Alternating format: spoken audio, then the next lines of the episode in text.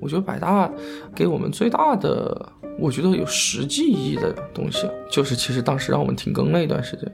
我觉得这个特别的重要。哦因为其实我们从做账号到拿到百大的时候是没有停更过的，不然我们觉得如果没有那个百大，我们可能也会持续更，但我们觉得可能到了今年的某一个时间，我们整个会出现一个大崩溃。在我的理解里，还有那种非常狭义的绝对音感，就是那种呃专业乐手中都很少有的，比如说这是什么音？就这是一个音的，这个东西也是个音，这也是个音的，当当当当当啊，这肯定是一个什么几小的几组的什么音，这个绝对音感是专业乐手中也很少有的，而且要举过特别特别专业的学，而且这个能力说实话没有什么用。在上个时代，你现在需要什么？我现在需要一个下饭的东西，下饭的东西只有音乐，OK，音乐就可以下饭。嗯你现在要下饭，下饭要看视频，那你音乐就被视频淘汰了，就这么简单。现在大家有有事情了，去淘宝上买买买呀、对不对？有钱花钱啊，解决焦虑，不想再听你唱了。不是说你唱的不好，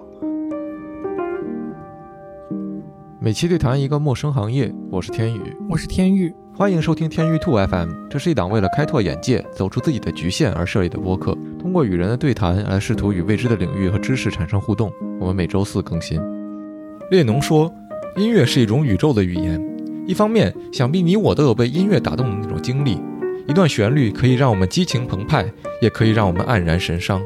另一方面，巨变之中的互联网内容环境也让音乐在当今社会中的位置发生了激烈的变化。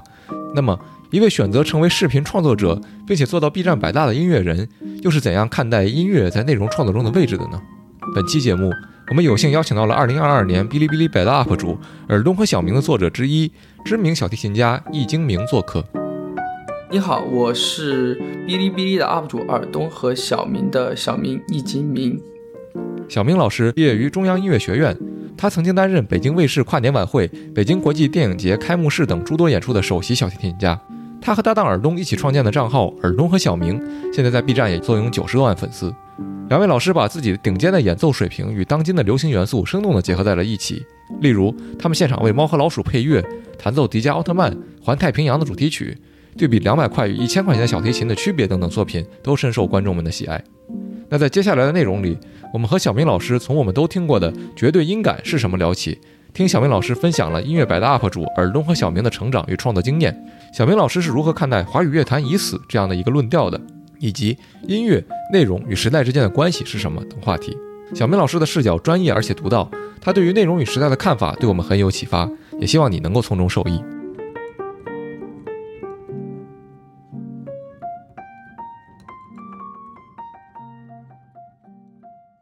我想问一个我一直很好奇的一个具体的问题，就是能不能科普一下绝对音感？这个甚至也是你们的弹幕里面最常见的一个评论之一嘛，就是说这个绝对音感在作怪之类的。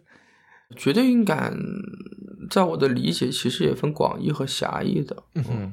广义的可能稍微简单一点，就是可能十岁左右的小孩儿就可以训练的特别好。就是比如说，你可能发出一个什么音，或者是演奏出一什么样的音，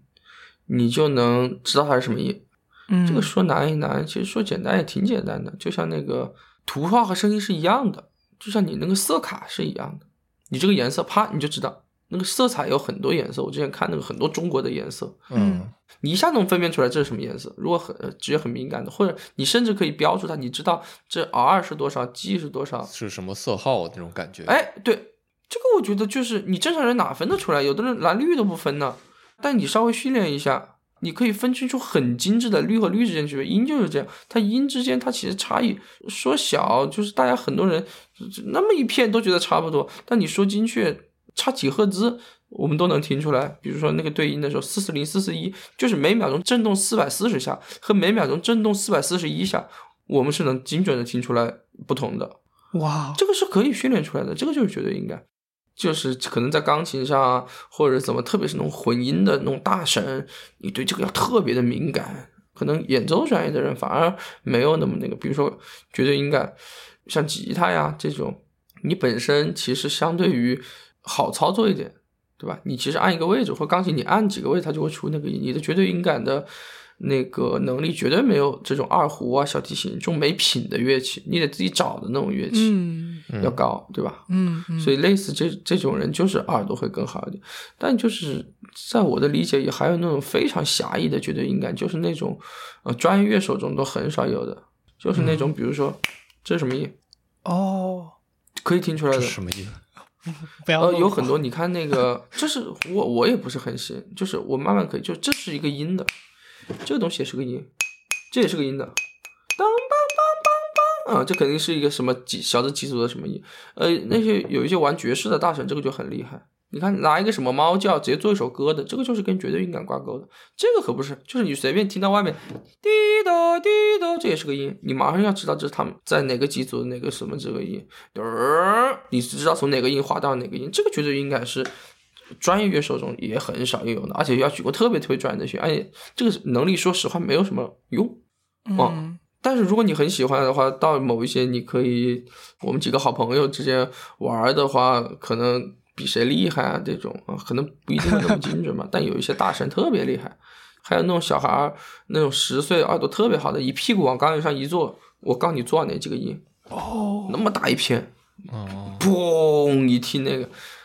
那个也属于超级厉害的。就是首先有绝对音感的人本身不多啊，你至少要专业、专业学，跟色卡类似，然后在这一部分里面，那是也是万分之一有那样的天赋可以达成那种耳朵，什么音什么的直接给你找到，相当于是广义的绝对音感，你知道是什么音。但是音呢，总共哆来咪发嗦拉西加上升降号一个八度也就十二个，相当于你的精度是十二分之一，差不多，对吧？比如说钢琴八十八个键，你差不多精度八十八分之一。但是像如果特别牛逼的话，他们的精度是用赫兹来做的，啊嗯大概知道是他知道还里面还有微分音，因为音中间有很多有无数个音，很多地方他会听哦，这比哪个小字组的什么音低了多少，大概低了半个音，低了四分之一个音，但是他完全能听出来的，有这样的人，嗯这属于绝对音感特别强的人，对他其实就是一个。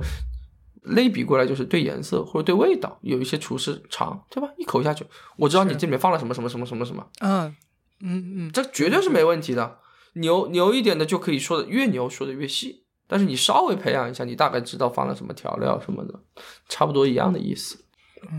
我替你解释一句，用我就是小时候学过几天吉他的知识，就是你刚才说的没品的乐器，不是没有品味的乐器，是它有呃固定的格子，就是它有固定的音。然后就比如说钢琴就有固定的音嘛，就是你的演奏的时候就已经被隔开了嘛，你就、嗯你的听力就是在十二个音之内的，你不会听到更细的音了。对对对对对。嗯，那我们就在这里问一下，那你觉得做视频这件事情对你来说最大的挑战，或者说最难的地方是哪儿呢？最难的地方就是每周都更一个这样的视频，就是它整体对你整个人的长线的那个压力是在这儿的。嗯，就是说你高脂啊，很难做到。其实，就是其实我们没有去冲一个说我们每期稿件要怎么样，但是你先要保证一个量，这样你保证有一个积累。嗯之前有一个那个日本做过一个实验，他们两个摄影组，第一个摄影组呢是让你拍你觉得你能拍的最好的照片，但如果你觉得不好你就别拍，你拍多少张我也不限制。啊哈，你去想那个构图，如果你觉得光不好，你也别拍，你去想办法把那个光搞到最好，然后就拍拍拍拍。然后第二组就是呢，规定一个任务，每周每周二十张或者是什么，一直拍。然后到最后一一个学期以后，你们觉得谁好？嗯嗯，肯定是拍的多的那个好。第一个一定拍的不错，都是很有天赋的学生。啊嗯，但碾压式的那个第二组，就是随便挑几张照片出来都非常好，大家都有拖延症。哎呦，真的，嗯我们相当于每周有个 deadline，在这个地方，我们把东西做出来，就已经对我们是很大的挑战。我们基本上，我们每次周五发，可能每一次到那个周五中午还在调整一些细节。嗯嗯嗯，这有一个好处，就是你要把一个视频调好，我觉得几周都不够，但我就就给你一周时间。对，从想法到拍到那个，你就知道你会放弃很多可有可无的细节，你会去保那些大头，你慢慢的在这个之中，你就会获得进步。嗯，嗯我们感觉是这样的，是是是。然后我我其实也非常好奇，就是您和尔东老师二零二二年百大了。这个说实话，从一方面从百大的这个名单里来看，您二位属于粉丝少的，但是另外一方面，这个百大本身它有一个招牌在那里，而且另外这就是无论你怎么样说八九十万粉丝，你你想象一下自己的这个受众的时候，我我觉得其实有的时候有有一种巨大的压力在身上。我们整个拿百大相当于是一个官方的认可。对吧？它是一个整个官方评测，但是其实粉丝数还是比较实际的，相当于这个就是我们比较幸运，相当于我们在粉丝数在一个类似一个中下的一个体量，因为你对标你是对待全平台一个大概八十万粉的粉，因为当时拿的时候可能八十万粉左右，它相当于是给了你某种意义上的认可，这个其实挺重要的，它让你知道你可能干的事情，至少有一部分人，你现在有那么八十万人，觉得是有意义的。压力肯定有，因为你做很多事情，你需要更加小心，要读更多的书，去研究更多的东西。但是就是你也在很乐于去做这个，因为你很也是需要有更高的责任感，你去分享的很多东西，大家可以看得到。所以这个是一个相互促进。我觉得百大给我们最大的，我觉得有实际意义的东西，就是其实当时让我们停更那一段时间，我觉得这个特别的重要。因为其实我们从做账号到拿到百搭的时候是没有停更过的。你拿完百搭以后，你这样告诉哦，你可以歇一下，你正好好好的去休息一下。因为我们之前过年的时候也都一直在更，之前的那个过年，每年过年前都跟那种打仗一样。刚好十二月份不大家都要生病的那个时候吧？我觉得是那个百搭对我们最大的意义，就是在你感觉生理心理都扛不住的时候，让你好好休息一下。我们那一个月都没有想任何视频的事情。不然我们觉得，如果没有那个百大，我们可能也会持续更。但我们觉得，可能到了今年的某一个时间，我们整个会出现一个大崩溃。我觉得他把那个这个点帮我们规避掉了。我觉得特别感谢百大，其实在这个地方。明白，明白，能理解。当时阳着的时候，我大概四十度在剪音频，还是挺崩溃的。嗯，我和 Jack 各有一期是阳着的时候在录的。是的，是的。那你觉得，比如说，在整个做视频的过程中，我在看尔东和小明的视频的时候，我有我有两个特别明显的感受，一个就是你们怎么做到就是这么快乐的？就是这个是一个音乐家在跟乐器交互的时候会产生的情况吗？就是我的我的嘴就一直在笑，表情就没有。恢复过冷漠，这个是一个感觉。第二个就是你们的节奏特别好，因为我在这个播客这边可能现在负责剪辑也多一些。我觉得剪辑的可能最高境界就是你觉得那个节奏让你觉得，哎，你感觉不到它有剪辑的那个痕迹嘛？就是好像就是它就像一个音乐一个歌一样，就到那个点那个拍子就在哪儿，到那个点那个拍子就在哪儿。这两个是我感受特别特别明显的。就是你看我的这个，我们聊播客的时候，你能感觉出来，我整体还是偏快乐的。虽然我没有聊特别多 特别爆笑的东西，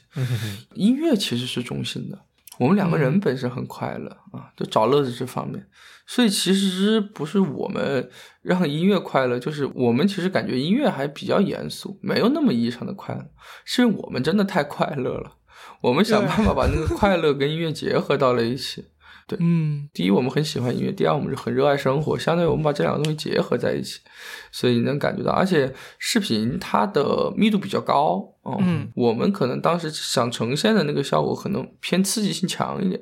我们是都剪过来，你会把有一些当时很爆的一些东西剪到一起，所以你你是感觉到它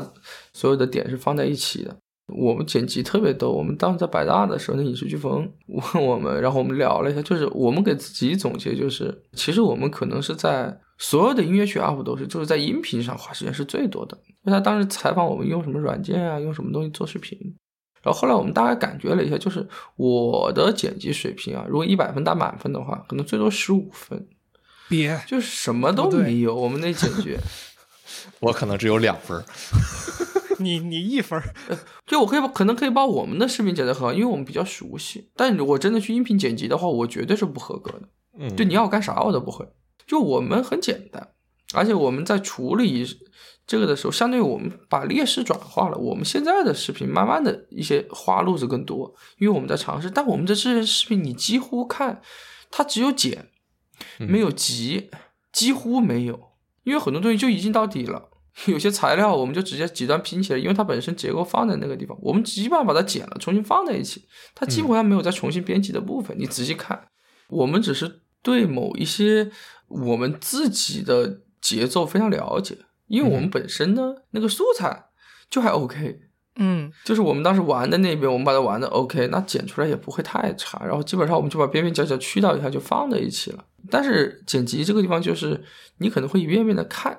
就是这个顺这个事情啊，它是需要花时间的。你要一遍一遍的看，然后你想办法，哎，可能这个地方短一点、长一点，它其实是个语言的节奏感的问题。如果说你拿语言串联，就是跟郭德纲老师之前说过一句话，就同样的段子，我把文案给你，你去念，嗯能笑吗？笑不了。我同样的话念一遍，我能笑。这个等于是你做的剪辑啊，文字给你了，你做了一版剪辑，我做了一版剪辑，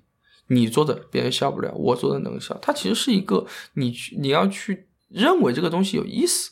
你要去研究。说真的，我们的剪辑基本，比如说《猫和老鼠》，没剪辑，从头到尾串下来一遍，把把画面往上一贴，没了，嗯谁都会，对吧？然后包括我们之前有一些，个谁但，大部分人来不了。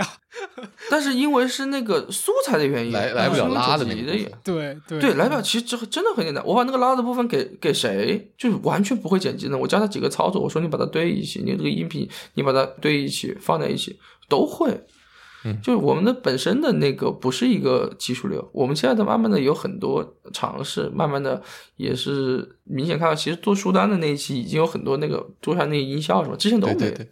对，所以相当于是我们在技术短板的那一部分在进步，但是剪辑节奏的话，其实是要花时间你去喜欢这个东西。嗯同样一句话或者同样一个素材，你觉得怎么样？大家会觉得好，你要一直猜，一直去感受这个，因为你不知道，你也不能问人家。视频是你先发出去，然后别人再给反馈的，你不能提前问一下，你觉得这个地方长一点好，短一点好啊？你就这个素材不可能这样问，对吧？嗯嗯 所以其实是你你得很敏感的去感受到，首先它有区别，第一是它有区别，然后你试着去找到什么样是什么样的节奏是美的。说实话，它是有一定的美感的，剪的特别顺滑那种节奏。我经常看那个 B 站的很多混剪视频，剪的特别好。我觉得根本就我根本就剪不来，就是怎么剪的那么丝滑，是吧？剪辑有丝滑这个超级难，那个就是如果你不剪辑的话，你不知道那个有多难的。嗯到了基本的美以后，你就可以加入你自己的趣味。其实我们有一些剪辑是有一些趣味的，对，前前面什么动一下是，你慢慢的加这个。我们其实剪辑是没有什么太复杂的东西的，对，剪辑还是得去看何同学做视频，那个何对吧？那个视频就对吧？那个叫做真正的做得上好视频。相当于我们是比较本身没有把视频弄得特别的技术流，因为我们本身缺这个。对你对剪辑的节奏有迷茫过吗？就是因为我觉得我们在剪的时候，其实是有很多次摇摆的。就是比如说，我拿我们的这个这个内容形式来举例啊，我们最早有一段时间可能就是留的比较满，就是把整个聊天的东西都完全留出来。然后后来呢，可能有一段有一段时间，我觉得我们的问题不是听的人最关心的，然后我会剪掉很多一部分我们问题的那个题干，因为只要能够让就是听的人听懂嘉宾为什么是那样回答的，我觉得就够了。然后呢，再往后我又觉得好像把这个东西剪掉之后，又少了很多人的感觉。然后我们后来又回到就是保留更多，好像我们就像是提词器一样。啊，对，就好像我们是那个，就是出一个黑幕，咚咚，然后一个问题，然后就 接一个嘉宾的非常好的回答，好，但也好像又没有意思了。这个节奏的，就是撕扯，其实是我觉得是有很很多次的来回的，就是可能我剪到今天，呃，我们大概七十期是内容，然后实际上我们还有彩蛋，要说满一点的话，可能一百多期。我可能过一段时间，我又会回到我要把题干减少的那个那个状态。因为你你也提到你要反复听嘛，一个可能二十分钟的视频，十五分钟的视频，估计你剪下来你至少听了四五十遍。那这四五十遍里边，你是不是听到最后你就迷茫了？就是这个好笑吗？因为你已经看了四五十遍了，会有这种吗？嗯，我觉得这个问题特别有意思，我没法给你特别直接的建议，但我可以举一些小例子。嗯我反着来，首先是如果一个东西好笑，它会越看越好笑。嗯，嗯，真的吗？你看那个地方，你都会期待那个点，真的。如果它不够好笑，你要想办法把它剪的好笑。第二方面就是好笑是个对比，嗯，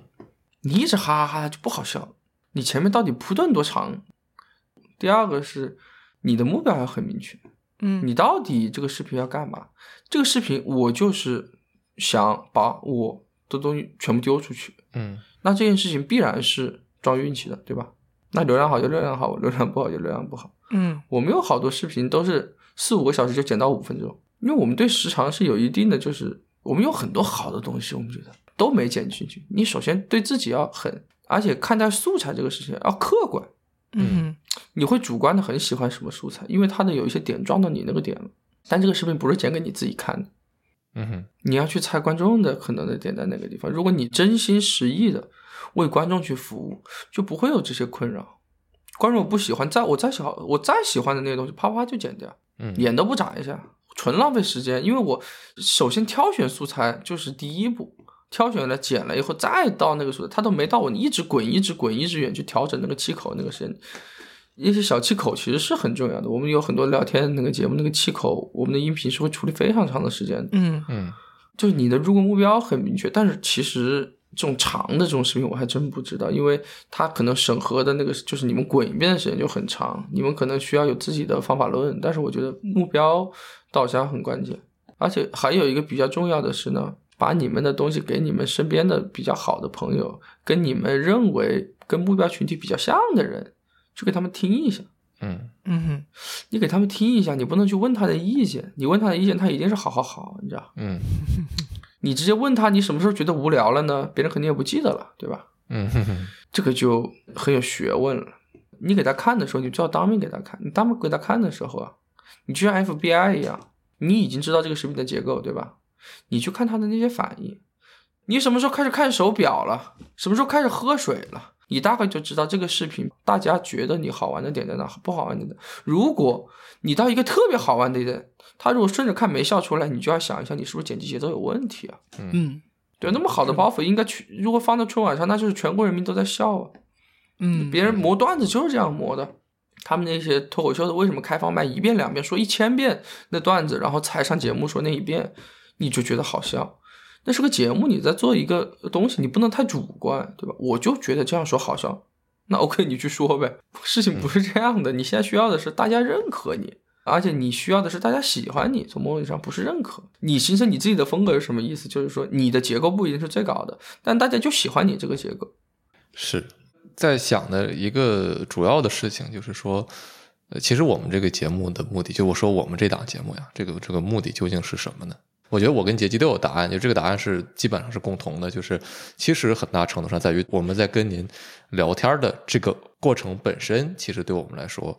是个人的成长上是最最有意义的。但是作为节目来讲，我们想要的东西是什么呢？我们可能想要创造价值给听众。我希望他们看了我们的节目，觉得说哦挺有意思。这个有意思不一定是好笑，因为这个节目咱们的聊天儿其实很多时候我们选的话题它没有那么多，就是说一定要好笑的地方。所以说你你不会去主动的追求。把这个东西作为你每期节目都要达到的这样的一个标准，那你每期节目最终达到的标准是他觉得说，哦，你们的这个对话，他听了之后，他觉得他能有一些觉得说，你们这个对话有有一点意思，无论是什么层面上的有意思，那这个东西其实相对的就很抽象，你怎么去取舍你自己觉得有价值的东西和观众觉得有价值的东西？我我觉得是，很不一样的。比如说，我们现在讲了这么多剪辑的东西，对于我们来讲，这个价值非常高。我们我们这次跟您，然后之前我们可能跟中国 boy、跟跟 Tango 桑这些呃很大体量的内容创作者，他们给我们带来的关于内容的理解思考是完全不同的。那听众愿意听这个吗？对吧？其实这个事儿是要打一个问号的。我这个时候就应该承担我在这个节目里的角色，愿意。对，我觉得我们的节目其实可能它就是由于是播客的这个媒介为主吧，就是我觉得去听的人，他打开一个一个多小时、两个小时的内容的时候，他本身的预期也不太一样，包括它的使用场景什么的也不太一样。我我其实还是挺认为我们是在做服务的，就有点像之前我们聊，就是说我跟天宇的角色实际上不是那个打引号的创作者，呃，天宇用的那个中文词是我们更多像策展人嘛，其实就是我们的角色是怎么和嘉宾沟通，然后让嘉宾说出他的领域的那个最有意思的东西。所以其实我们我们并不是这个内容完全来自于我们，而且很大一部分内容是来自于跟我们对话的那个人。然后我们用力的动最多脑子的地方是我们其实一定程度上是要去猜这个嘉宾他会对哪些东西有表达欲。然后嘉宾对哪些问题哪一个问法能够接收的比较好？我觉得这个可能是我们服务的角色上面的那个东西。其实我觉得之前的话，你们还不能确定这件事情，嗯但是现在正好这个时代有一个东西证明了你们的价值，就你们是特别有价值的事情，就是 Chat GPT。嗯 Chat GPT 大家都是一样的，Chat GPT 就是你不用管谁问题问得好，他的回答就精彩。就是现在证明了我们是不重要的，我们可以车水马龙转的。大家如果认可这个节目的话，我说完了就就没了呀，就是大家也就是又会有新的文案，但是你们问问题的方式，你们对于整个一个新的生态或者一个新的行业的一个敏锐度，你们对于一个视角的切入，这个就是最你们经过了这么多期积累的最宝贵的财富。是的，很简单，ChatGPT 证明了这一点。好回答不是靠回答，不是靠知识储备，这个节目做得好不是靠我，而是靠你们。ChatGPT 已经证明了这一点。谁问题问得好，就我们是后面那一半。但如果没有前面那个问题，如果问题问的就是很平常的问，他就会给一些很平很平常的答案。但如果你们本身切入角度，我觉得很有意思啊，大家可以撞出火花的话，这是非常重要的。嗯，就为什么徐志远他们那些那节目那么好看？是。嗯，是的，是的，是的。对，然后说到这个，我想到了一个就是音乐整体相关的这样的一个事儿吧，就是，嗯，我不知道您看过前一段有一个视频没有？就是他讲华语音乐完了嘛，那个是应该是一个，那是个 B 站很火的视频，但是我没看完。哦你可以说一下它里面的观点，对，因为当时我看的时候我觉得很有意思，但那个时候太晚了，我可能点了个收藏，我后来还没去看。对，我觉得他那个里面争议比较大的一个事情，就是他首先会把音乐做一种解码的呃逻辑，他把音乐通过一个一个小节的这样的一个声波的变化，给它赋予一个。相当于是代数，然后它通过傅立叶变换，傅立叶变换是什么？其实我就不太明白了，因为我我也不是数学专业的。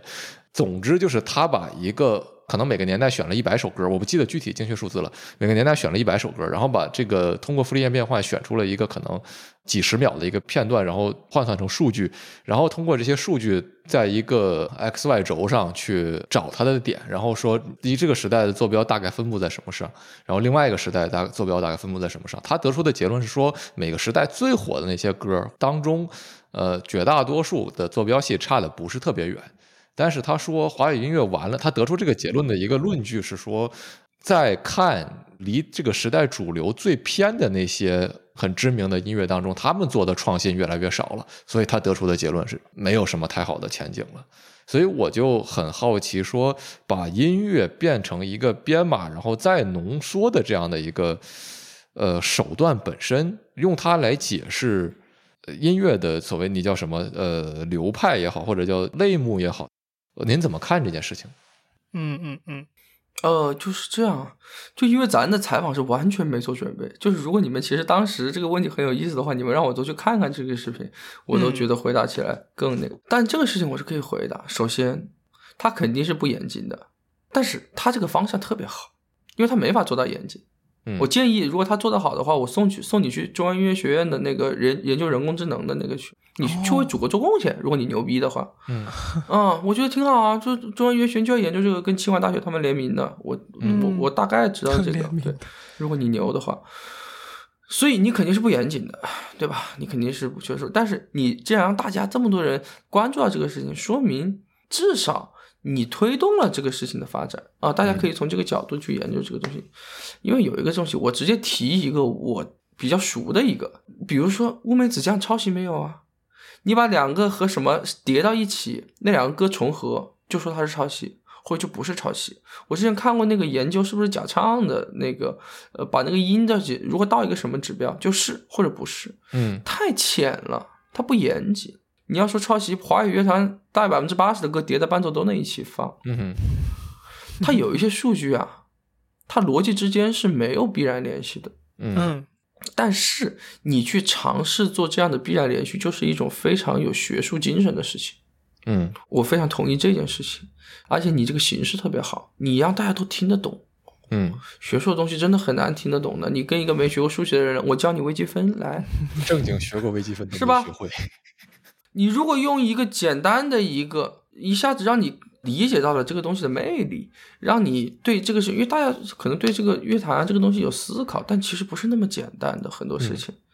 他不可能靠一个他现在拥有的这个数据分析的量来确定很多事情，给事情下定性。但是他在视频里可能需要这么做，而且我觉得他应该是做的很好的一个视频。哦，好多那个音乐那个圈的人都给我推啊那个视频。嗯嗯嗯嗯，我当然是当然是看到说他很火，只是我至今还没看完。我是感觉他肯定是有他的道理，但是他一定是不严谨的。嗯，嗯。嗯那回到就是比如说，呃，他讨论的这个问题，我觉得这个视频能火，肯定也是就大家点进去之前是不知道他怎么分析的嘛。所以那那如果他他能火，他的先决条件就是大家本身对他讨论的这个问题是感兴趣的。华语乐坛的现状或者说未来的这样一个趋势。对，就是大家其实也是有点，就是觉得说这个东西是不是现在有问题，或者说是不是 就是它的趋势不好，才会这样的视频本身就是它在第一步会积累到大家的点击，或者说您觉得这个，比如说这个华语乐坛已死的这种论调是对的，还是说有问题的？这个论调我就这是个很娱乐的论调，我觉得特挺有意思的。我很喜欢这种博眼球的东西啊，嗯就是话说到极端了就很有意思。但就是说你要从专业我来分析的话，首先很简单，你的时代在往前推啊，音乐这种大家有那么强共鸣的音乐，它在在时代上很难以再出现。它有个时代的限制，比如说你媒体之间，大家都会在电视上看一个东西，嗯啊，比如说我我们可能都在电视上看过苏有朋那个《倚天屠龙记》，但现在谁还有哪一部剧可以像当时那个时代那样呢？不是剧的问题，你当时只能看那个。我们所有人都看过同样的动画片，特别是八零九零后这一代。你你一个剧拍到一个一个点上，它肯定是在当时那个时代是最好的，它不是个绝对值，它是个相对值。很多事情是有它的运气成分在的。华语乐坛的兴起是跟你当时的媒介啊、跟电视啊、跟你的收音机啊、跟你的磁带、跟你的 CD，你的听的音乐的时候，你在做作业，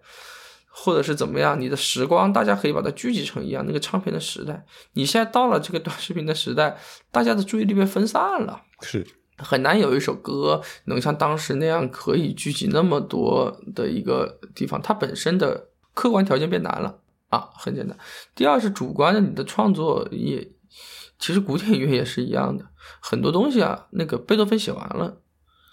他很多那个，如果你在他那个框架里写啊，只能写成那样。如果你要换的话，它就不好。因为别人早试过了，跟跟那个爱迪生一样，做灯泡的时候就把那钨丝试完了。他在某一些简单的结构下，你要推陈出新，你推陈出新的情况下，你肯定有一部分阵痛的时候，对啊，大家不一定接受你，或者是怎么样。我觉得很多人对于艺术性的呃定义有点主观，我不喜欢用艺术性，我喜欢用另一个词叫做音乐的功能性。嗯嗯这音乐，比如说功能性，你可能在呃短视频上面用作 BGM，嗯嗯很有功能性吧，对吧？一个转场的音乐，一个很牛的音乐，一个怎么样的音乐适合怎样的场景，大家这样用很有商业价值。然后还有一个什么东西，我叫做音乐的非功能性，不叫做艺术性，因为那一些歌不是没有艺术性的。谁说原来的商业大片就没艺术性了？艺术性可高呢，里面的结构也很好。我只是说它是功能性，也就是说一个时代的产物。如果它跟这个时代契合，说明它的功能性和非功能性契合的部分多。嗯，在上个时代，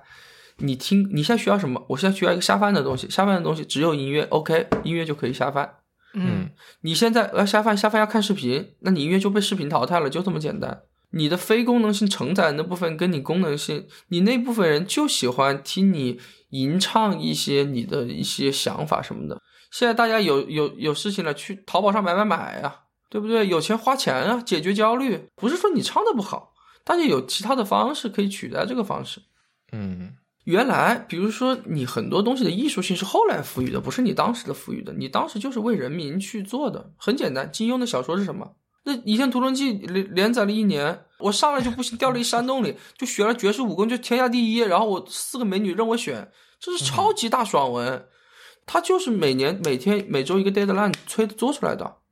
你到后面反观他，哦，他有艺术性，你不会以为他当时写的时候就是为了冲着文学名著去写的吧？那太搞笑了。那都是随便写的。当时，现在的社会从某种意义上来说，把音乐的位置挤得很靠边。其实音乐整体的位置挤得很靠边。现在的人一定更有才华，嗯，对他不一定可以写出像那么经典的东西来，但他一定更有才华。只是说你的非功能性的部分和功能性的那一部分叠加的没办法那么好了。大家从某种意义上，根本上就是那一代华语乐坛的人是幸运的，他。正好想唱的那个东西，别人正好想听，这个很重要。现在你正好想唱的东西，别人没那么想听，所以是个时代大趋势的问题，而不是说你一个歌在一个数据上做成怎么样，它就能火，没有这么肤浅这个事情。嗯，但是你可以从某种数据上去反推这个东西。但是华语乐坛最后死不死，是看你最后的环境的，不是一个人，也不是靠整个唱片业，也不是靠什么东西，你是靠最后大家的努力和。而且有的事情不是努力来的，大家需要这个，人民需要这个，消费者需要这个。原来那个唱片唱的歌是很赚钱的，大家都需要这个，为了花钱去买，它就跟应援是一样的，买唱片跟现在买应援棒是一个道理。只是你现在有了应援棒，我就不用去买唱片了。你现在有了一个新的应援方式，可以有六六六打赏礼物的模式，我就不用去买唱片支支持你了，是一样的。模式换了，但是大家的心还是在一样的。如果大家喜欢你的话，他会支持你。但是不是用音乐这种形式，就另说了。太有意思了，真的太有意思了。我觉得这里有一个潜台词，我们需要讨论的，就是他当他说华语乐坛已死，那他的潜台词就是有的乐坛没死。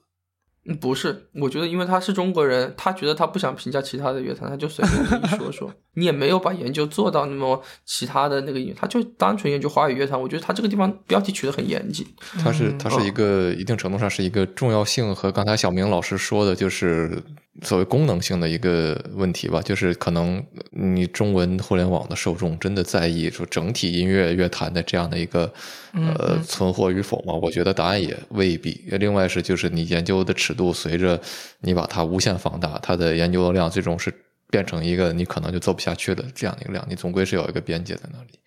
我觉得刚才呃，小明老师你说的一个东西，呃，我我觉得我们刚才讨论的很多东西其实是相关联的，是是它其实是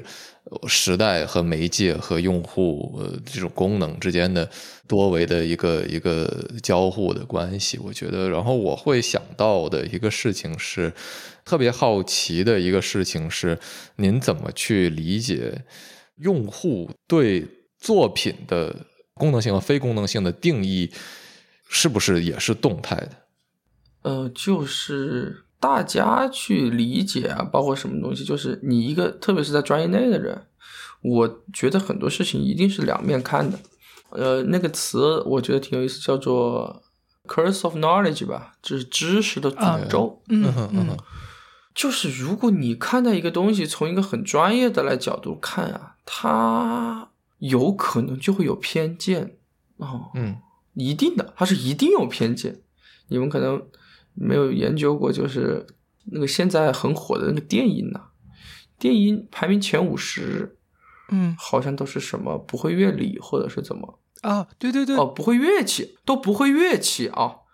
就是有的事情是不能反推的啊，我们就反推的玩一玩，这全当玩。就是也就是说，如果你会乐器，你现在进不了全国电音前五十。啊，哎，对，就这样吧。然后前十呢，都有一个共性，就是完全没学过音乐，就是都是那种凭空起家的。但反对过来，你如果专业学过音乐，你就进不了 top 十。你反正什么音乐学院上，你反正就当不了全世界最牛的电影制作人了。这个事情它是有一点，就是这样推起来很荒谬啊。但是有一点就是，大家学音乐的有没有想过，你的学术上的某些见解，其实是对你认识音乐本身有阻碍，就是相当于你需不需要打破你的某一些成见。所以不是说是人民群众的那些观点就好，不是谁好谁坏的问题，是你角度不一样。人民群众要试着尝试用某一些专业的方法去解构这个音乐，但是也不要觉得学到一些什么专业的词就出去拽牛逼，觉得比自己比别人高尚特别多，不存在。一个电影节，那个班那个烟花都是几百万的，往往天上瞎冲，那那样的人，他的审美一定没有问题吧？甚至说他引领了这个时代的审美，那他没有学过音乐，嗯，不是从专业院校出来的，怎么去平衡这个事情的呢？是啊，那肯定就是说，某一个点上，大家把这两个，一个大众审美，一个专业审美拉对立，这件事情本身有问题，各有好，各有坏。但是你如果把你认为的好就坚决看作好，就是两边都不够客观，有一边不够谦虚，有一边也不够尊重。这里面的根本矛盾就是你一开就不该把它拉对立，有些东西就从专业的方面解释不了。音乐这么复杂的东西，能用你一个简单的乐理就解释清楚了吧？那个感受，你乐理能解释清楚我为什么听到这音乐流眼泪吗？你告我，嗯哪个乐理能解释清楚？不可能的。那也就是说，你的学你被学科限制了。专业音乐人需要更深刻的认识到某一些你的学科对你的诅咒。如果你想变得更好，你需要不要带有偏见的去看很多问题。如果是很多想去欣赏的大众，你去学习很多专业的音乐知识，一定是会对你理解音乐有好处的。双方都中和一下这个问题。嗯我感觉很受这个震撼吧。我觉得像你说的那个音乐的打动人的这个东西，一直没有被感觉学术，我不知道啊，因为我不了解，就是学术圈的音乐，就专业的音乐人在分析哪些东西。但是如果像你说的，就是这个东西没有在这个研究范围内的话，还真的是挺神奇的一个事儿。啊，它可能不是一个音乐专业去研究的问题，它可能是一个生物，或者说是你可以叫心理学，可能不同的学科会有不同的看待这个问题的角度，然后尝试给出一种解答吧。但是，就像小明老师说的，我觉得大家都在各自的范式之内去尝试讨论一些东西，就好像，呃，我我平时也会去。谈论一些电影相关的东西，但是我们在这个所谓文化研究的领域去讨论电影，或者在媒介研究去讨论电影，和这种电影制作人眼里看到的电影，可能还是就是有很大的差异。大家都被各自的东西束缚着，我们希望有更多的交流，但是有的时候对话本身又是那样的困难。嗯，是的，我觉得他承担就是这两个，呃，一个是普通人，一个是专业研究人员，其实承担了不同的社会功能，听起来是。差不多，对对对，大家的大家的角度不一样，对，因为他站的位置不一样，他自然角度不一样。没有人天生需要学那么多音乐专业的东西的，这个就是你命运使然。你正好是个学音乐的，所以你需要为这个行业做贡献，但是你需要让别人用其他的角度来看你啊。这这种跨学科的交流，往往很大程度上，也许对于这种壁垒内的象牙塔内的体系的人来说，意味着对自身。的质疑和解构吧，我觉得在我的认知里面，那这种解构其实是有现实意义的，就是因为这个体系把大家塑造成，你你需要靠你的专业来去呃获得认可，获得呃你生活的资本。那当你质疑这个东西本身的，你你是否能用它来解决问题的时候，呃，你或许就把自身的意义也顺带消解了。我觉得一定程度上有这样的一个因素在里面，大家所以才不愿意去。打破自己的壁垒，去去讨论这些东西，因为做做不到。嗯，对个体来说是很痛苦的。所所以，能能请您稍微再给我们讲一下，就是职业的音乐它的培训是一个怎么样的体系嘛？因为就是真的，说实话，完全不了解。呃，挺多顶多大家周围看到说弹的挺好的人，他也没有说真正在在我们认识的里面人里面没有真正去从事这个行业的。所以不知道说一个从头开始的培训应该是什么样子？从什么时候您觉得说 OK，我要进到一个专业学校，从就是这这个今后的工作就从事这个相关的行业了呢？呃，因为其实从事专业的院校，我这个选择没有太多的主动权，因为当时人很小的，当时可能就是一个老师说啊，你这个孩子很不错呀，有什么有什么天赋啊，类似可以考一考，类似这样的学校啊，都就考上了。其实是个很简单的、很很顺其自然的。对我来说，对，可能很多学习类似这样学校的人也差不多。你可能当时在这个专业上的技能表现的不错，然后你还要需要有个机遇碰到类似这样专业的老师，因为当时在小城市是不可能有这样的机会的。正好有一个老师过来开什么公开课这样的机会啊，想去拉一下，然后后来可能就跟着学，然后就学过去了。呃，他其实的培训跟主要的专业方面其实跟正常的学没有什么太多的区别，但是如果你作为一个职业的音乐家的培养的话，它其实培养的是其他的，相当于是打地基类似的东西，比如什么乐理啊、弄视唱练耳啊，很多跟音乐相关的什么音乐史啊，你其实是构建了你整一个大的逻辑架构，不然你的演奏起来的音乐可能会比较空啊，因为你不是一个把一个曲子弹下来或者拉下来，你需要对整个。整个的音乐有一个全方位的了解，所以他会在专业的音乐学院里会加入类似很多这样的课程。我好奇两件事吧，第一个是，呃，我不知道您有没有考虑过，我我说实话也不知道这么问是是不是特别合适啊。但是就是就是如果当年说不走这条道路，或者说走着走着觉得说。不合适做这个了，之后的出路是什么？因为比如说这种特别职业的培训，我觉得最终能走到最后的人应该不是大多数吧。当然，这可能是我的一个猜测了。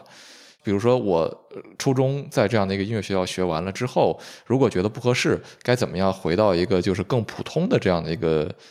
学校当中，这样的一个系统当中？这个这个事儿您了解吗？我了解，而且我其实跟一般的学音乐的还不一样，我还是属于呃一直都很摇摆。我大概在初三之前，我都是我比普通的学音乐的人上的文化课更多。普通的在音乐学校里的学校的是跟着音乐学校上的，但我的文化课那些都是跟着普通高中上的。我记得当时可能上到大概初二、初三的时候，就两边都有声音，因为我专业很好，专业老师就说你不应该再学这些东西，会很耽误。其实是。是一样的，如果你是什么去奥运会啊，去什么游泳、跳水那些，你就不应该再学什么生物、物理、化学这种东西了，这肯定的，你没有没有心思去整这些。然后我其实当时文化课也很不错，我当时普通中学的老师还建议我去参加中考，帮他们拉分儿，就其实还是挺挺不错的。然后其实我是比普通音乐学院的孩子多学了生物、物理、化学这些课。那您还是理科班的。哦，之前不分文理吧？那个时候还没到分文理的时候，我就是全都上的，就是历史、地理，还有一个政治，我们是一定会上的。那个音乐学院里面也有些这个课，但其他的另一些那个就是物理、化学那些，我基本上到初三的时候考完之后就必须再做一个选择，然后觉得可能这边更有天赋一点，学了这个。嗯，我觉得这个经历还是挺有意思的，但是我也不知道是不是。大多数的从事音乐的孩子们会像您这样两边都比较有天赋，我觉得这也是一个可能需要考量的事情。基本不会，它不是个天赋的问题，它是个家庭选择的问题。因为那样子的话，整个的那个音乐学校的话是寄宿制，但是如果我那样的话，我就变成走读制，就是我会在把专业课集中在那么一两天，然后相当于是我有一两天过的是音乐学院的孩子的日子，还有其他的三天过的是普通。高中普通中学的日子，就这个是基本上很很少有类似类似这样的情况的，对，因为这样两边都很耽误。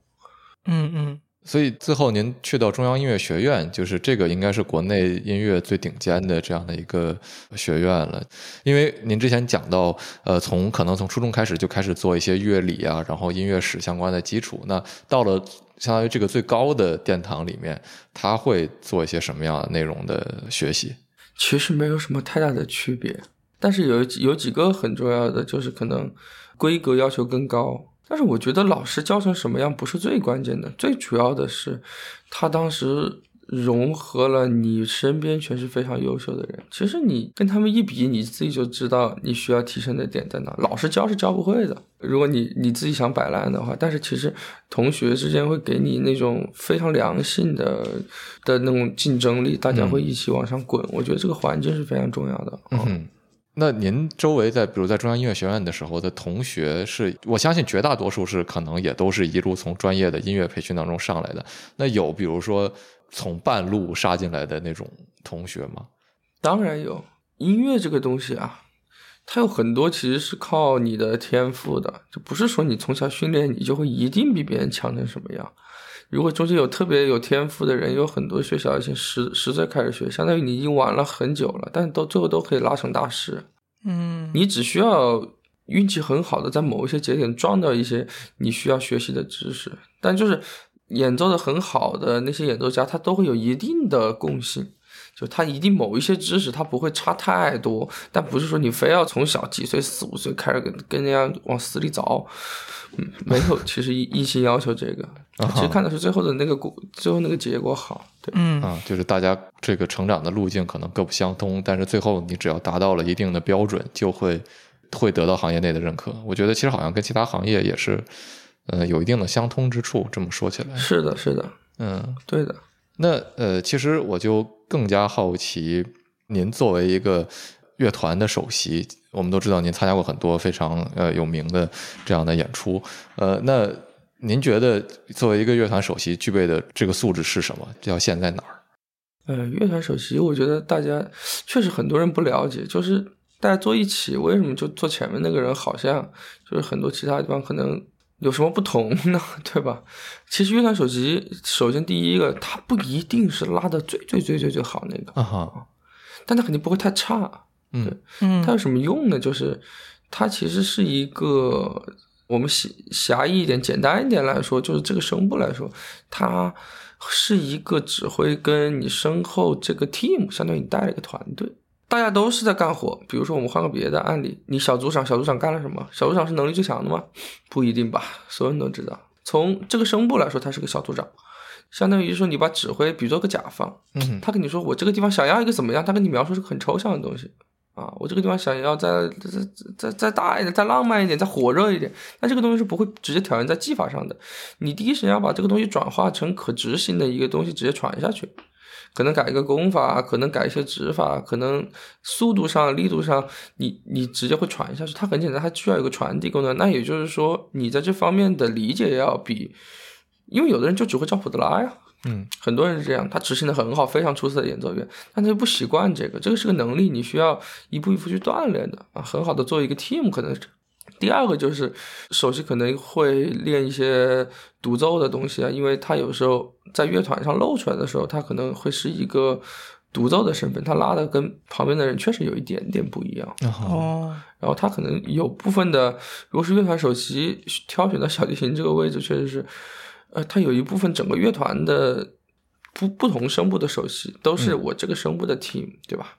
我一一一排小号小号首席四五个小号，你最大大提首席十个大提琴，你是可能是有话语权的。你作为一个声部的首席呢，你要负责，其实就是负责我团队的利益嘛，很简单。啊哈，我觉得我们这我的团队这么拉舒服，你的团队那么拉舒服，我们几个小摩、哦小小头头之间其实在交涉这个东西，懂了吗？小提琴首席、哦一提首席、二提首席、中提首席、大提首席，如果是个重，如果是个重奏，类似我们会沟通功法怎么样，怎么来协调这个事情，因为大家很简单，这个音乐里啊，不是所有人都懂所有乐器的，啊哈，隔行如隔山是一样的。比如说弦乐还好，大家能互相理解。那如果一个木管的声部和一个弦乐的声部一起沟通，那你就需要木管的首席和那个小提琴的首席来碰撞这个事情。嗯，这个沟通是就是在表演当中实时的嘛，通过乐器的演奏方式进行沟通，还是说也包括就是线下的这种面对面的实际的交谈？整个乐队啊，比如说你们看指挥，你们觉得指挥有用吗？就是在台上就指两下就懂，懂说实话只想问这件事，我相信他有用 是吧？但是指挥最重要的事情是什么呢？指挥百分之八十或者百分之九十的工作，他在他怎么排练上。嗯哼，你试试，台下全部都是那么牛逼的演奏家，坐一百个人，你说话凭什么听你的？对呀、是的，你得有多少阅历？你得对生活有多少理解？你对音乐有多少理解，才能让所有人同时一起出来？那也就是说，首席其实是在台上的工作是没有是没有太多区别的，跟大家一样，主要就是在台下排练怎么去构建整个音乐的这个过程，这是你要去，所以就是首席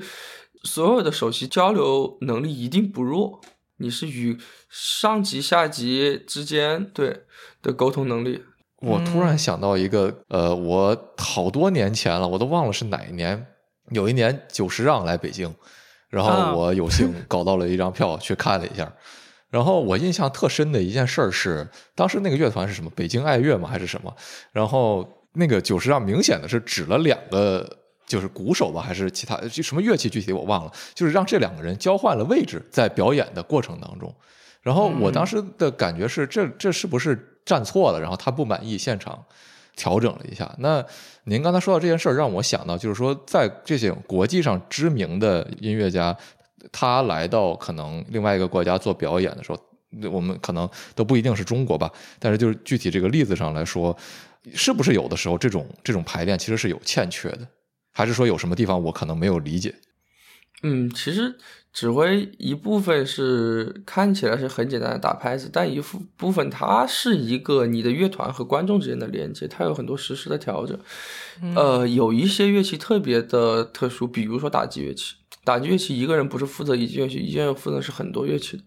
相当于他那个时候调换，他应该是提前已经预设好的，就是你这个时候需要调换，他只是告诉你这个时候该调换了。就能告诉你，第一首，比如说第一首曲子是你打左边三个，他打右边三个。到第二个曲子，因为他可能复杂程度，因为他负责乐器很多，可能换成他打右左边两个，你打右边四个。他现在只是告诉你，现在到该换的时候了。对，很简单，他肯定已经做好调整。一般因为临场做调整是很危险的事情，一般。有经验的人是不会干这样的事情的，所以我我当时就是我也觉得说临时做调整可能带来的这种影响是很未知的，所以我当时对这个场景印象特别深刻。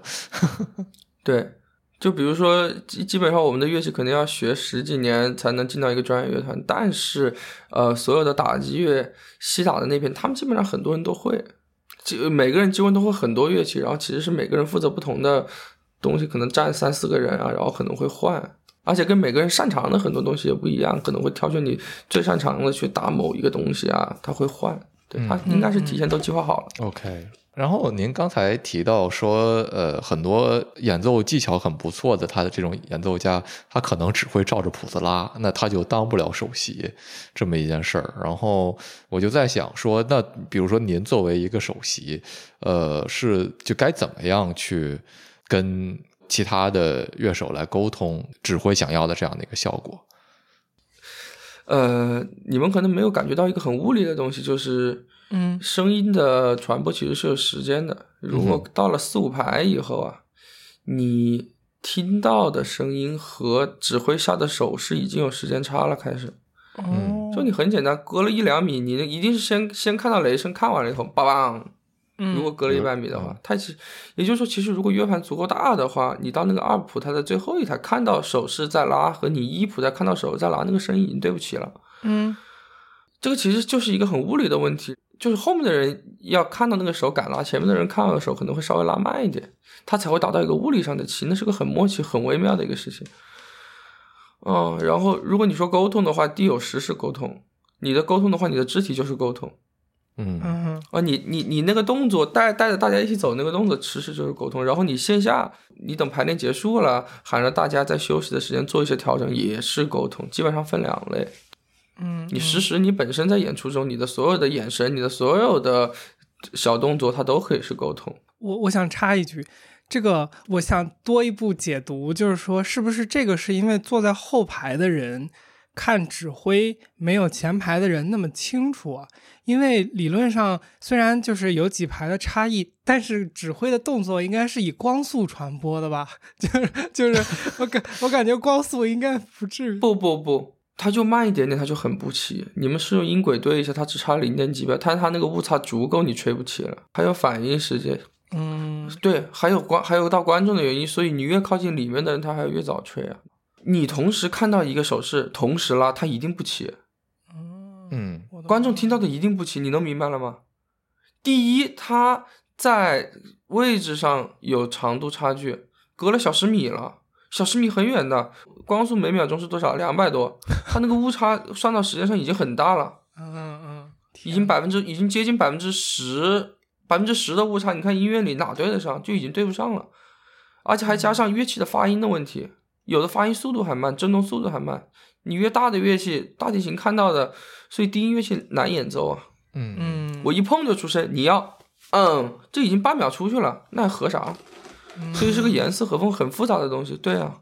每个人接受到的指令都不一样，最后发出来的声音让观众听还不一样，你最后整合到一个，所以教育乐坛是一个非常精密的一个，嗯，很靠默契、无法言说的一个东西，很多时候对需要很多的经验。神奇，好神奇。然后我觉得说到评测的这件事儿，因为我也看了您的评测视频，当时您提到说，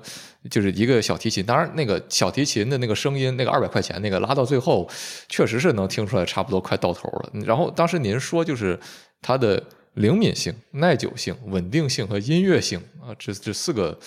呃标准吧。我觉得前三个就是灵敏性、耐久性、稳定性，都是大家都很容易能明白是怎么回事儿。然后这个音乐性是。是什么？就是你怎么去理解一个音乐器它的音乐性是什么？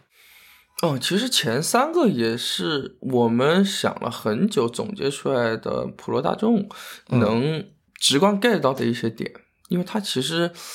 都不能用这几个词来完全概括，但是它差不多。音乐性从某种意义上来说，我们想给它定义的是整体的一个操作的感觉，因为整体音乐性乐器本身是没有音乐性的。它是能把你就相当于它的一个置换率嘛，提纯度。比如说你心目中想到的音乐是一百分，好的乐器可以给你甚至一百二十分。那个一百万美金的小提琴，对它突破你的想象。但是可能两百块钱的琴，你一百分的东西，你做起来就有那种心到手到不了那种感觉。这个很容易理解，对吧？你写字那水那个笔一半出水，一半不出水。它其实是一个信息的传递的问题，这个音乐性不是这个乐器本身的音乐性，而是它能减少损耗，就是它的优质程度决定了你的想法呈现到别人的耳朵中的它一个损耗度的问题，所以它只是一个用一个音乐性这个大家能比较接受的观点。一个一个小小的一个定义来说这件事情，因为你不可能把这个事情定义的很长，大家大概能 get 一下哦，这个音乐性，这个东西音乐性，但是你实际上比的话，两个乐器比的音乐性比的是什么？比的还不是人吗？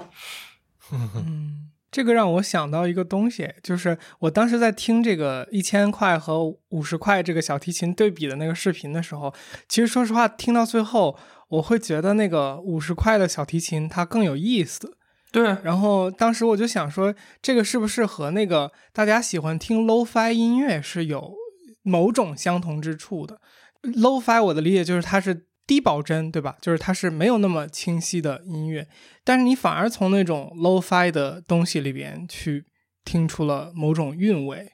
就是它更具有随机性，或者它更具有某一种不常规的东西。啊，其实不是，其实你们可能对媒介，我之前看那个陈明老师推荐一本书，认识媒介，那那本书特别好用，就是媒介本身啊，其实就是有冷热之分的。嗯哼，你看很多东西啊，那个真实了没意思，你要把它变成三六零 P，你觉得有那味儿了？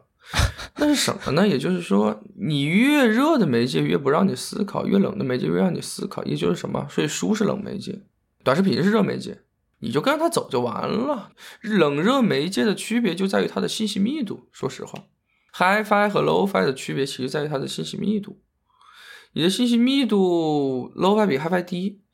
低只是一个客观指标。但是你越低的东西，你就越有想象。也就是说，为什么大家说让你去看书，不让你去看那个什么？呃，很多那种视视频介绍的很多东西，如果你要学习一个东西，因为你看书的时候，你的脑子其实一直有空去运转的。如果左边一个右音效，右边一个花字，然后带一个综艺，嘎嘎嘎咕咕咕带你走，那个视频是好视频，是传播的好视频。但如果你真的要学知识的话，可能看书会更管用，因为学知识不是别人告诉你，是你自己想。你都如果没有想的空间了，也就是说，low-fi 的话，它会更给你更多的想象的空间。哇，你听不见。嗯，电视原来那个清晰度不高的时候，原来雪花电视的时候，你也看得很开心。你看不见，人的眼睛和大脑是非常高级的，其实就是 AI，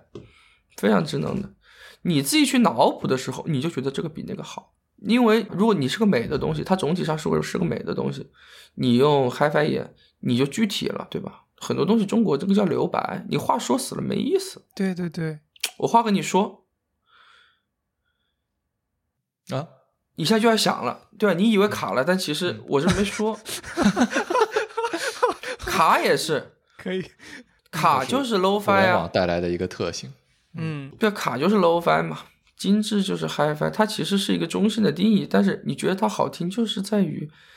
如果你愿意把它听成一个好听的东西，你是能听出味儿来的，嗯，因为它给你留了空间，它已经不再具体，它它开始变得抽象的时候，它其实变得有点艺术，所以你会觉得哇，这个东西太抽象了。有一些视频，有一些音频，哇，这音频好抽象，为什么大家用抽象来形容？一千个人听一千个 HiFi 音频可能差不多，感觉是差不多；一千个人听一千个 Lo-Fi 音频，可能有一千个不同的啊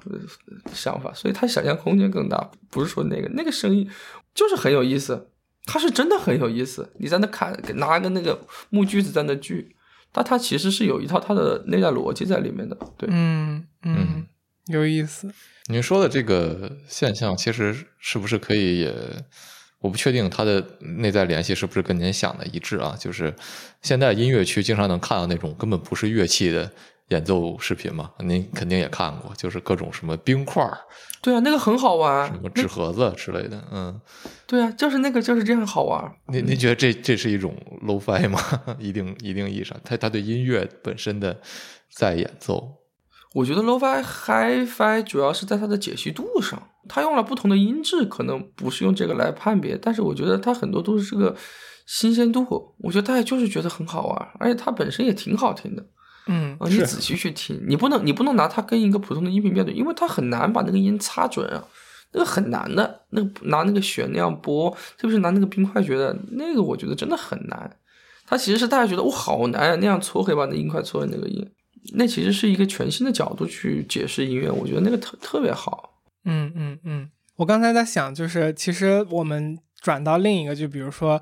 摄影上面，我不知道你有没有看到，最近有一个就是流行的趋势是去找那种老的，就是好好多年前的相机去拍照片，然后大家就说很有氛围感。其实这个就是你说的那个，就是它需要脑补更多的东西，它更抽象、更低清，所以大家需要去想象一些它的细节，然后就更感觉有一种高级或者叫氛围的东西。这个氛围不就是你脑补出来的一种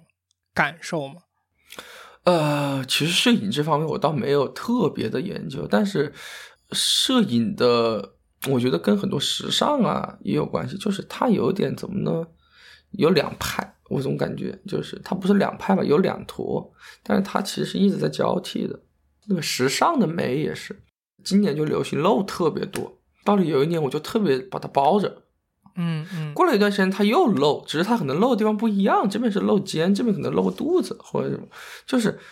就是艺术家是什么？艺术家有可能就会比你走的前一点，他不是说他能力有多强，他其实是艺术家，其实是这一个眼光的判断，他可能意识到他的潮流在哪个地方，但是潮流不是什么新的东西，说实话，潮流只是潮流而已，潮流只是在前，它在时间上更前，它本质上不一定更新。嗯，因为人是一直在换代的，你很多东西没见过，你新建你就觉得潮，不代表它出现的晚。对，很多时候是拿你原来的素材去，艺术家是负责把这个东西重新整合，让你觉得它是个新东西，让你觉得它是个很潮流的东西。大家说引领潮流，没说你在引领新时代的进步。Chat GPT 这种是清出来的，你原来的艺术材料，你去怎么解构这个世界的方式，是你一个艺术家该做的。但你解构的材料，你还不是拿木头，你还不是拿什么，你还是拿照相机在拍呗，你还不是在拍人？你没看你拍个外星人出来，你把外星人抓过来，那个叫引领时代进步，对吧？新的在一起拍外星人，怎么给外星人？三体，你还不是人？对呀，你把三体人抓过来拍照，真的拍照，那个就是那个就是时代的进步，对吧？你都战胜三体了。你你得是先科学有一些什么进步，然后其实大大家在做的这个有点像轮回，我觉得像摄影类似这方面，因为很多东西像之前的那种精致摄影，包括其实像电影也是一样，嗯，原来特效没有的时候会特别秀特效，你看现在大家看到《阿凡达》的时候，已经没有当时那么狂热了，因为其实很多特效。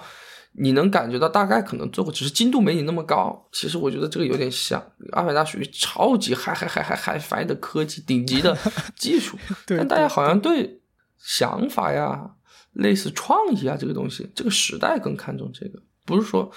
肯定有一个时代也这样，然后变成那个技术流，技术流又变成创意流，然后又它其实是在一直在转，一直在转。你研究那些美术史啊或艺术史的话，对，只是我们正好转到了哪个车轮上。然后如果你艺术家的话，你可能比别人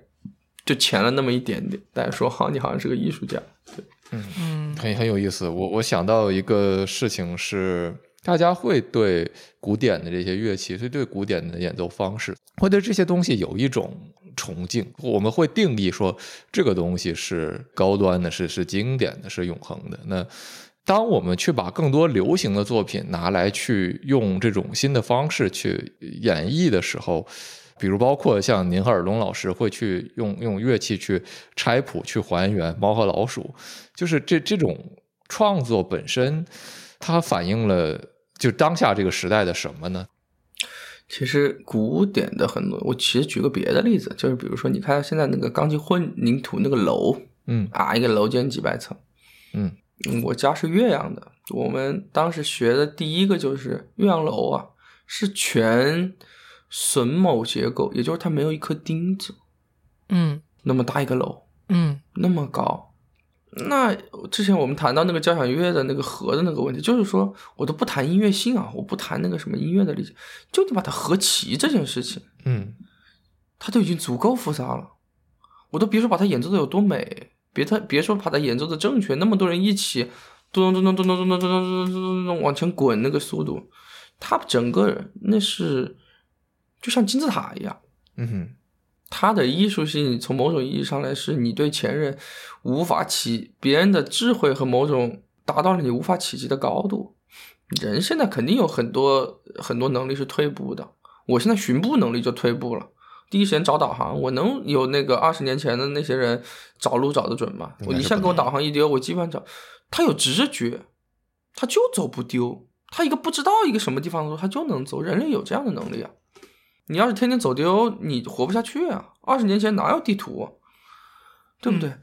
你的很多对艺术上的见解也是你在没有这些这些什么高科技啊，或者是你在一个相对每人人都比较封闭的时候，你天天就只能坐在看着星星印象啊。嗯这个人呢，没有谁比谁厉害一点，只有谁花时间在上面多一点。我们现在花时间在那个印象上的功夫就没有那些前人多。嗯你又没比他厉害，你凭什么能写出贝多芬当时那样的东西来呢？写不出来了，这世界上就一个贝多芬，他本身就比你有天赋，他还在上面花了更多的时间。你相当于是你回去看这样的一个审美，他现在能重现出来。但是有一个很重要的事情是，时代如果在进步的话，很多东西它是随着历史的车轮被淘汰掉的，很多东西，对吧？你到了现在的话，你你希望的是你做出来的，像我们做出来的是相当于一个视频啊，它相当于是不只是纯音乐了，它带图文，对吧？对它其实像一个小动画，其实相当于小电影，对吧？几几几分钟小电影或者怎么说，那你是需要有时代感的。你说实话，你是需要让现在人喜欢看你的。对嗯你看你怎么想了？那我可以，我现在做我很好的，我死了一百年以后，别人当把我当梵高，我没有那样的追求，我就想我现在拍的东西，你现在就喜欢看，这就是最简单的。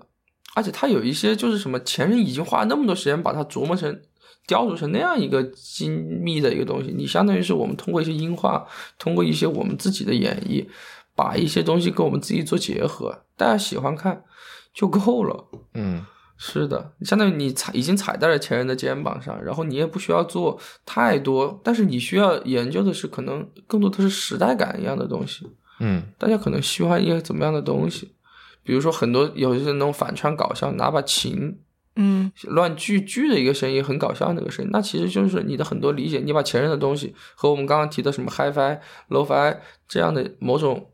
媒介的冷热的性质，你相结合，所以其实是个结合问题。你想拿什么相结合？其实我们在拉猫和老鼠的时候，拉只是一方面，我们在陪着那个汤姆和杰瑞一起玩，对吧？是他滑下来的时候，我们那个表情，那个其实是结合呀，对吧？我不用走在时代的前面，我不是艺术家，艺术家是走在时代的前面的，我只需要跟我这个时代吻合就好了。因为原来你没法一起玩，就包括你 B 站有弹幕，之前没人陪你聊，你有弹幕了，就是在这么说，你在有弹幕之前和有弹幕之后做的视频是不一样的，对对对对对对，这一定是这样的，因为你知道留弹幕以后，你会留出某一些白来给弹幕，对这所以它是一个有媒介出现的时候就已经有区别了。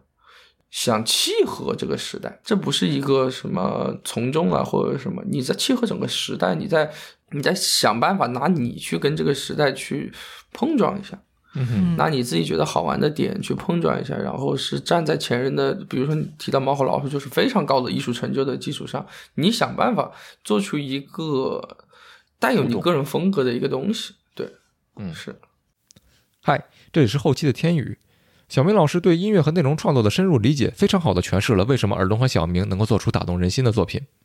最后，关于 LOFi 提供了更多想象空间的这样的一个讨论，让我想到了我们现在常说的 UGC，也就是普通用户生产的内容，和 PGC，也就是专业内容创作者所创作的内容的区别。比起制作精良的 PGC，往往 UGC 更容易受到用户的喜爱。也许正是因为它朴素的表达，留给了我们更多的想象的空间。好了，